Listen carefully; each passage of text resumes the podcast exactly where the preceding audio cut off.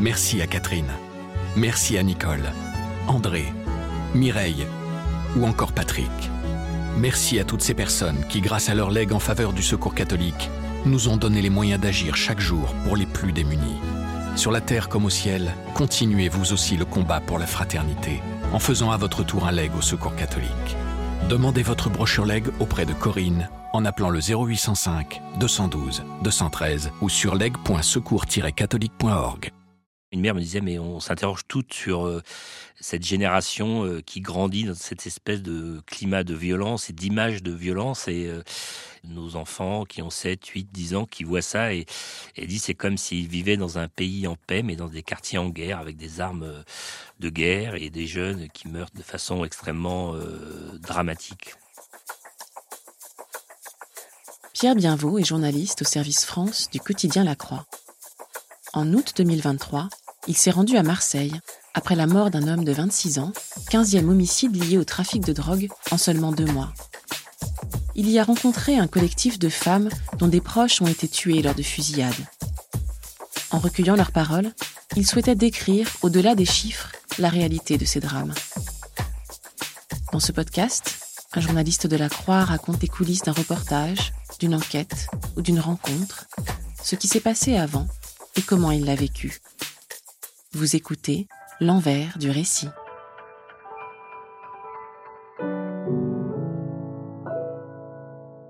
Je m'appelle Pierre Bienvaux, je travaille au service France de la Croix où je m'occupe de la rubrique euh, justice, police, terrorisme. Je vais vous parler d'un reportage que j'ai fait à l'été 2023, fin août, sur euh, des femmes à Marseille euh, qui se battent contre le trafic de drogue et surtout contre la violence et les meurtres autour du trafic de drogue. Cet été 2023, euh, il y a eu 15 morts en deux mois, juillet et août. Et c'est vrai que face à ces morts à répétition, euh, l'idée c'est de trouver des angles un peu différents à chaque fois parce qu'il suffit pas de, juste de faire du factuel. Donc au journal, on a fait déjà un sujet sur euh, sur la banalisation de ces règlements de compte et sur le travail de la justice parce que certains se disent bon la justice, la police. Euh, ils se mobilisent pas beaucoup contre ces jeunes qui s'entretuent pour le trafic de drogue. Donc on a donné la parole à des policiers, des magistrats que eux disent euh, s'ils sont pleinement mobilisés, mais c'est des affaires souvent difficiles à résoudre parce que il n'y a pas d'ADN et surtout il y a une énorme loi du silence autour de ces meurtres, hein, dont très peu de gens parlent. On a fait aussi un sujet sur euh, la jeunesse des tueurs à gages. Il y a un jeune homme qui a été arrêté, il avait 18 ans et il est soupçonné de plusieurs assassinats. Donc euh, on a essayé de multiplier un peu les angles et, là, l'été 2023, on a décidé de donner un peu un visage à ces morts un peu anonymes parce que les chiffres deviennent un peu impersonnels, ils finissent par plus dire grand-chose. Et donc, euh, je m'étais intéressé en juin, il y avait un groupe de femmes qui avaient défilé dans Marseille euh, avec des cercueils blancs.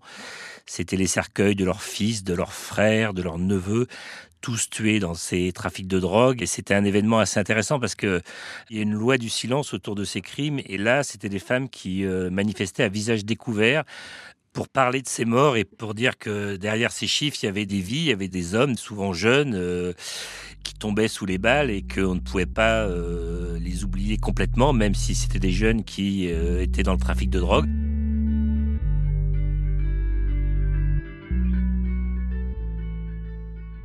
Et donc ces femmes en juin avaient défilé dans Marseille avec des cercueils blancs.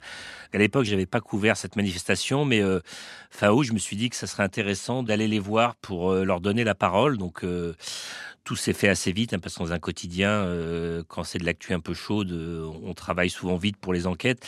Et elles étaient assez faciles à joindre. Enfin, j'en ai joint une, deux, et puis après, on a convenu d'un rendez-vous à Marseille. Ça s'est fait assez simplement. Donc, je suis descendu deux jours à Marseille.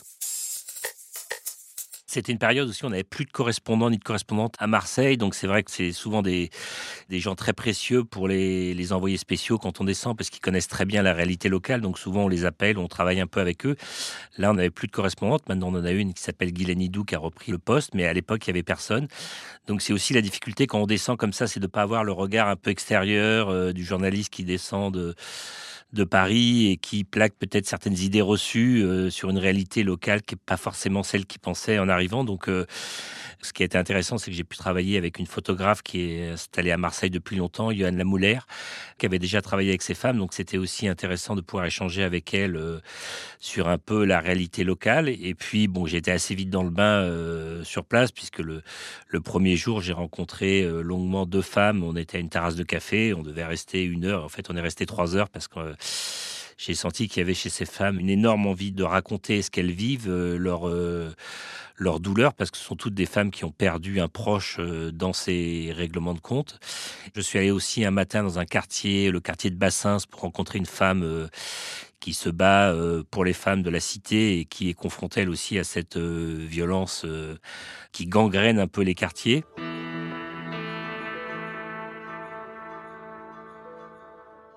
Ces femmes voulaient en fait lutter un peu contre cette euh, déshumanisation par les chiffres, parce que c'est ce qu'elles disaient, c'est qu'on finit par plus retenir que les chiffres et les chiffres euh, finissent par plus vouloir rien dire.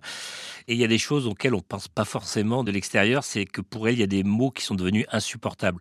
Le mot règlement de compte, par exemple, elle le supporte plus parce que l'une m'a dit mais on règle des factures euh, et la mort d'un jeune, c'est pas un règlement de compte. Alors c'est vrai que c'est un terme qui s'est imposé, y compris à nous journalistes, parce que c'est le terme qu'utilisent les policiers les magistrats, et, mais euh, elle, voilà, elle préférait qu'on parle d'assassinat plutôt que de règlement de compte.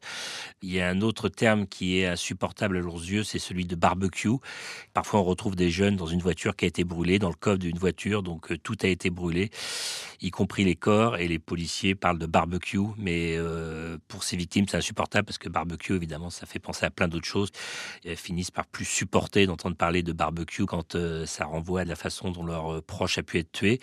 Et puis il y a aussi euh, le terme de victime collatérale qu'elle ne supporte plus.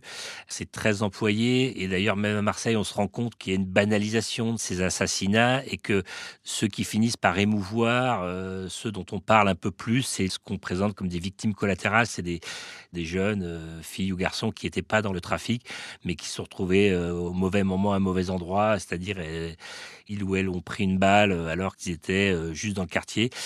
Si elles refusent l'idée de victime collatérale, c'est parce qu'il euh, y aurait derrière l'idée qu'il y aurait euh, des victimes innocentes, entre guillemets, et des victimes coupables. Et c'est quelque chose qu'elle refuse avec force, et ce qui m'a d'ailleurs beaucoup frappé dans leur discours, c'est de ne pas faire de distinction entre les victimes. Une de ces femmes, Laetitia, qui a perdu euh, son neveu, Ryan, qui avait 14 ans, qui se promenait un soir dans la cité. Hein, c'était un soir d'août, il faisait chaud, il était avec un copain.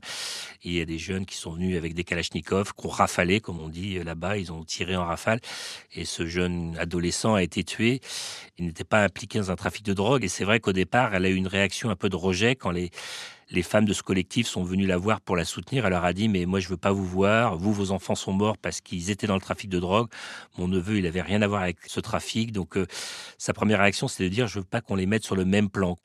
Et ensuite en, dialoguant avec ses mères, en parlant, elle a compris qu'il n'y avait pas euh, des bonnes et des mauvaises victimes. Elle a compris que la douleur était un peu universelle, que les mères euh, pleuraient aussi leur fils, leurs frères et qu'il n'y avait pas de distinction à faire et l'une d'elles m'a dit, euh, il s'agit pas de dire, euh, voilà, euh, un tel, ce qu'il a eu, il l'a un peu cherché parce qu'il était dans le trafic de drogue, et d'une certaine manière, bah voilà ce qui arrive quand on est dans le trafic de drogue.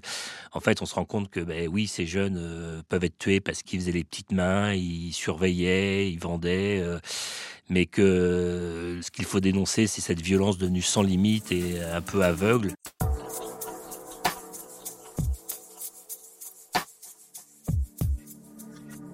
Un témoignage qui m'a particulièrement marqué, c'est celui d'Anita. C'est la seule femme dont on a modifié le prénom. C'est euh, son fils a été tué euh, dans le centre de Marseille et, l'histoire qu'elle m'a racontée, c'était d'abord la volonté de son fils de sortir de ce trafic. Il était dans depuis quelques mois dans un trafic de drogue et il sentait que ça devenait dangereux pour lui et, il a euh, quitté la ville. Il y est revenu euh, quelques mois plus tard lors d'un week-end et euh, ce soir-là, elle avait pris une glace avec lui sur le vieux port et elle l'avait quitté pour qu'il rejoigne ses amis. Et c'est quelques heures plus tard qu'elle a été appelée par la police et elle a appris que son fils avait été tué dans le centre de Marseille. Ce qui est frappant, c'est la suite de ces assassinats, c'est-à-dire que on a l'info brute et elle me dit bah voilà euh, moi je suis parti en Algérie pour enterrer mon fils et je suis resté un an là-bas. Et tous les matins j'allais au cimetière sur la tombe de mon fils et j'étais incapable de revenir à Marseille de le laisser là-bas. À Marseille il y avait euh, mon mari mes autres enfants qui me disaient mais reviens on a besoin de toi. Mais j'étais incapable de laisser mon garçon sur place. Et ce que me disait cette femme c'était que même aujourd'hui elle dit euh, dehors, euh, je suis vivante, mais je suis morte à l'intérieur. Donc ça donne une idée un peu de la douleur de ces familles face à ces, assassinats euh, d'une violence extrême euh, et, la grande brutalité de cette violence.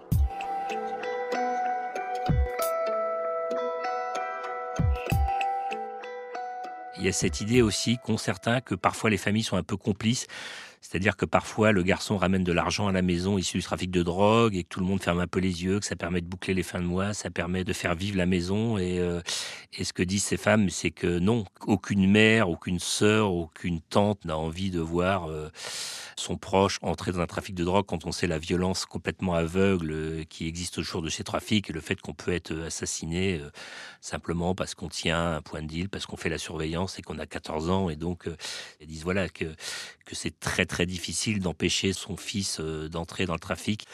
Une chose assez forte qu'elle dit, c'est le combat aussi, parce qu'on on a l'impression de l'extérieur qu'il y a des discours de dire ah mais bon, il faudrait que les parents tiennent leurs enfants, euh, pourquoi on les laisse traîner dehors le soir, etc. Qu'il y a une sorte un peu de passivité des familles ces femmes décrivent une réalité qui est souvent euh, l'extrême difficulté pour lutter contre euh, la pression des trafiquants hein, qui ont besoin de main-d'œuvre et qui recrutent euh, dans le quartier. Et ces femmes me parlaient d'un père de famille dont le garçon, un collégien, je crois qu'il avait 13 ans, quand il rentrait de l'école, il y a le, le chef d'un point de deal qui lui a dit bah, Toi, maintenant, tu vas travailler pour nous, tu feras le guet, etc. Et donc, le le garçon a dit ça à son père en rentrant à la maison. Le père est immédiatement descendu euh, pour dire à ce trafiquant qu'il n'était pas question qu'il continuait à ennuyer son fils ou que son fils travaillerait jamais pour lui. Et, en fait, le père a été littéralement tabassé par le, gang qui était sur place. Et bon, au final, il a quand même réussi à éviter que son fils n'intègre le trafic. Une autre histoire assez forte, c'est une mère euh, dont le fils était dans un trafic et qui voulait en sortir et évidemment il ne pouvait pas parce que les gens du réseau s'y opposaient. Et donc elle est venue avec une chaise euh, s'asseoir à côté du point de deal en disant bah, écoutez je resterai là tant que mon fils sera pas définitivement sorti de votre réseau. Et au final elle aussi a été euh, tabassée.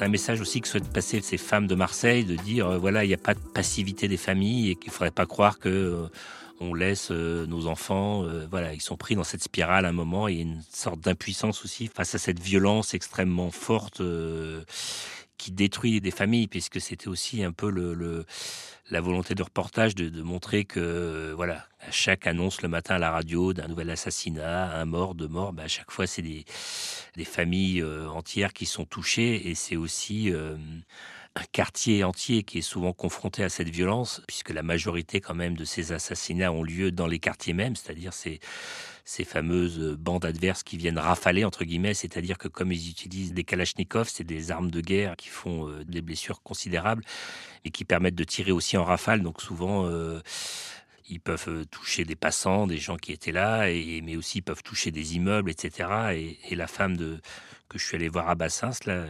Zaratir euh, racontait que quelques semaines avant, euh, il y a eu une bande adverse qui est venue, qui a tiré alors qu'il euh, était 22 heures. C'était un soir où il faisait très beau, tout le monde était dehors, les femmes, les enfants, etc. Et que ça a créé une, une panique, une terreur absolue, euh, que tout le monde s'est caché. Elle était euh, avec ses petits neveux qui ont 4 ou 5 ans. Et, voilà, quand ils ont entendu les premiers tirs, ils sont tous couchés au sol. Euh, il y a une balle qui s'est logée dans son balcon. Elle a vu ça le lendemain matin.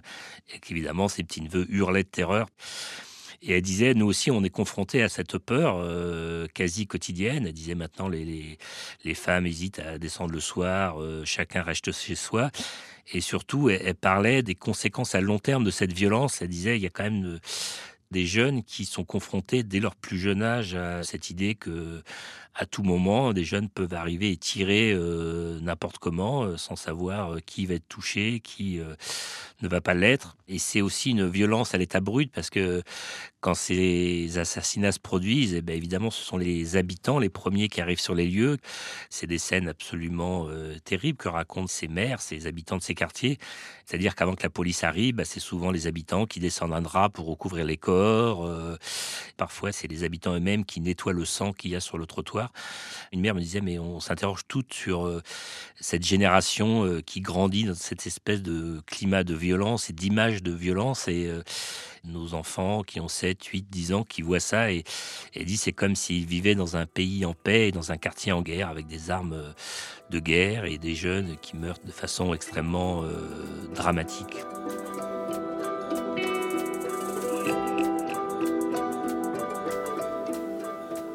Voilà, donc c'est un peu le, récit que m'ont fait euh, ces femmes. Alors on, sent qu'elles ont une volonté de parler, euh, à visage découvert pour la plupart. Elles n'ont pas fait de difficulté pour faire des, des photos.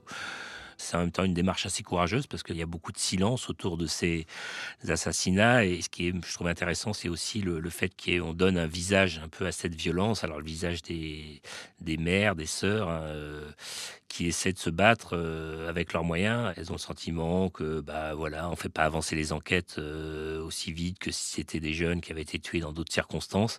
Les policiers répondent en disant qu'ils font ce qu'ils peuvent, que c'est des enquêtes difficiles à mener parce qu'il n'y a pas de témoins, il n'y a pas d'ADN et qu'ils toute idée de dire que voilà, ils fermeraient un peu les yeux sur ces assassinats. Euh, et il y a un autre point aussi qui était frappant, c'est le fait que ce soit des femmes qui se mobilisent. Et ça, euh, ça revient souvent. Et je leur ai évidemment posé la question, c'est de dire, mais un peu, où sont les hommes dans ce combat? Où sont les pères notamment?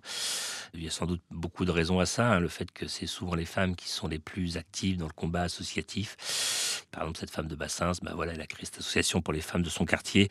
Et elle disait, ben voilà, la question de l'absence des pères, notamment, elle dit, ben, ça peut arriver. Oui, il y a des familles monoparentales où les pères sont absents. Ça peut arriver dans certains euh, quartiers. Il y, a, des jeunes qui sont morts qui étaient issus de ces familles euh, un peu sans père, mais euh, disent aussi, mais il y a beaucoup de pères qui sont là, qui se battent. Je parlais tout à l'heure du père qui s'est mobilisé pour éviter que son gamin ne soit recruté par des trafiquants.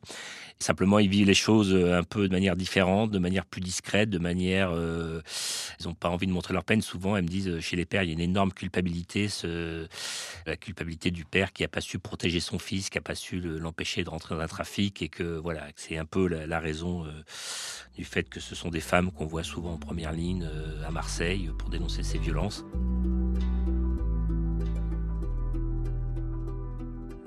Donc j'ai rencontré ces femmes pendant deux jours à Marseille et donc je suis rentré à la rédaction. J'ai dit qu'il fallait donner de la place parce qu'il me semblait que la parole de ces femmes était intéressante. Donc euh, j'ai eu de la place puisqu'on a fait trois pages d'ouverture du journal, euh, donc un long papier. Je l'ai rédigé le lendemain puisque c'était de l'actu un peu chaud, donc on voulait euh, ne pas trop tarder. Alors ça a été un papier où j'ai laissé parler un peu ces femmes, donc c'est vrai que j'ai dû en rencontrer six ou sept. L'idée c'était surtout de restituer un peu leurs paroles euh, de manière assez sobre, euh, puisque ce qu'elle disait était déjà suffisamment fort, donc il n'y avait pas besoin d'en rajouter. Euh, il n'y avait pas tellement de problème d'anonymisation des témoignages, puisque toutes parlent un peu ouvertement. Il n'y en a qu'une, celui dont le, fils a été tué alors qu'il avait quitté Marseille et qu'il est rentré juste le temps d'un week-end. Elle, euh, elle souhaitait qu'on soit plus discret, donc on s'est mis un peu d'accord sur euh, la façon dont on allait euh, restituer son témoignage, puisqu'elle, elle souhaite pas que son vrai nom soit cité, alors que les autres ont témoigné sous leur nom complet, y compris leur nom de famille. Donc ça aussi, c'est quelque chose qui qui frappe parce que souvent dans ces affaires un peu il y a la criminalité etc les témoins sont souvent anonymes on change les prénoms. Là ils m'ont dit non non vous pouvez mettre le prénom le nom de famille il n'y a pas de problème. On, nous connaît à Marseille et on connaît notre combat et nous, on n'a pas peur. Euh, c'était un peu le sens de la démarche qu'elles avaient fait en défilant dans les rues de Marseille. Ils avaient répondu à des interviews télé. Donc, il y a aussi cette volonté de ne pas se cacher. Évidemment, j'ai pas pu raconter toutes les histoires, mais dans l'ensemble, je pense qu'on a quand même pu euh, transmettre un peu ce message euh, d'une volonté de donner un visage à ces morts et de faire en sorte que le lecteur, une fois qu'il aura lu le papier, entende plus de la même manière le matin à la radio, bah, de morts encore dans un règlement de compte à Marseille. L'idée, c'était de montrer que derrière, il y avait une souffrance et que ce n'était pas uniquement des, morts un peu euh, anonymes.